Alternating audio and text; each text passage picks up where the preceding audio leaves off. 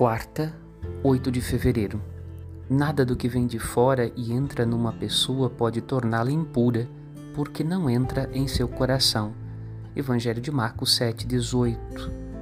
Deus criou o ser humano puro e dedica sua vida eterna para purificá-lo do mal e do pecado.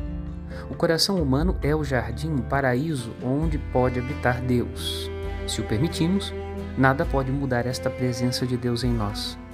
A natureza, o mundo mineral, vegetal e animal também foram criados puros, como o ser humano, mas acabaram feridos pelas consequências do pecado original.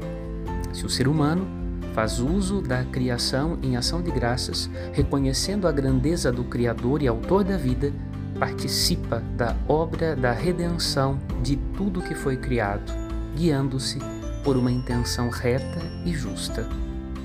Meditemos. Padre Rodolfo.